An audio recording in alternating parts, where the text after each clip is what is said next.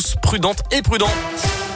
9h30 dans un instant, la météo et puis d'abord le scoop info. C'est avec vous Gaëtan Barallon. Bonjour Gaëtan. Bonjour Mika, bonjour à tous. Elle a une des interventions toujours en cours justement sur les routes de la Loire et de la Haute-Loire. Ça reste compliqué ce matin. En altitude sur le réseau secondaire avec de la neige et du verglas. Cette nuit, plus de 150 personnes ont également dû être hébergées dans des salles des fêtes sur la commune des Salles et aussi de Noir-Étable. Après la fermeture de l'A89, la circulation a pu reprendre ce matin, mais elle a été euh, coupée d'abord à la mi-journée hier, puis à nouveau en fin d'après-midi, ce pour toute la nuit. Certains véhicules non équipés ainsi qu'un poids lourd accidenté empêchaient notamment le passage des chasse-neige qui a évidemment aggravé la situation des équipes de Vinci Autoroute et de la Croix-Rouge ont dû distribuer de l'eau et de la nourriture aux occupants des véhicules bloqués.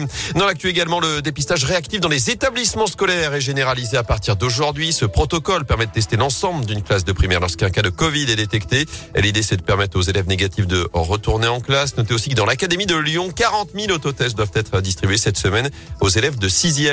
Dans ce contexte, l'inquiétude face aux variants Omicron du Covid, huit cas possibles auraient déjà été identifiés en France. Des personnes arrivant d'Afrique du Sud et testées positives. Les autorités sanitaires évoquent des symptômes inhabituels mais légers. Alors qu'Emmanuel Macron a lui reçu sa dose de rappel contre le Covid, dose désormais accessible à tous les adultes depuis ce week-end.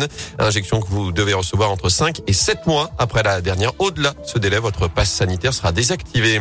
En foot, deux rendez-vous à suivre aujourd'hui. Le tirage au sort des 32e de finale de la Coupe de France. Ce sera à partir de 19h avec la SS et Encore en lice après son exploit 3-0 face à Grenoble samedi. Et puis c'est ce soir qu'on connaîtra également le lauréat du Ballon d'Or qui pour succéder à Lionel Messi, dernier vainqueur il y a deux ans. La cérémonie débutera à 20h30. L'Argentin auteur de trois passes décisives hier à saint fait en tout cas partie des favoris. Messi décisif, vous l'avez compris lors de la victoire du PSG 3 buts 1 hier à Geoffroy Guichard.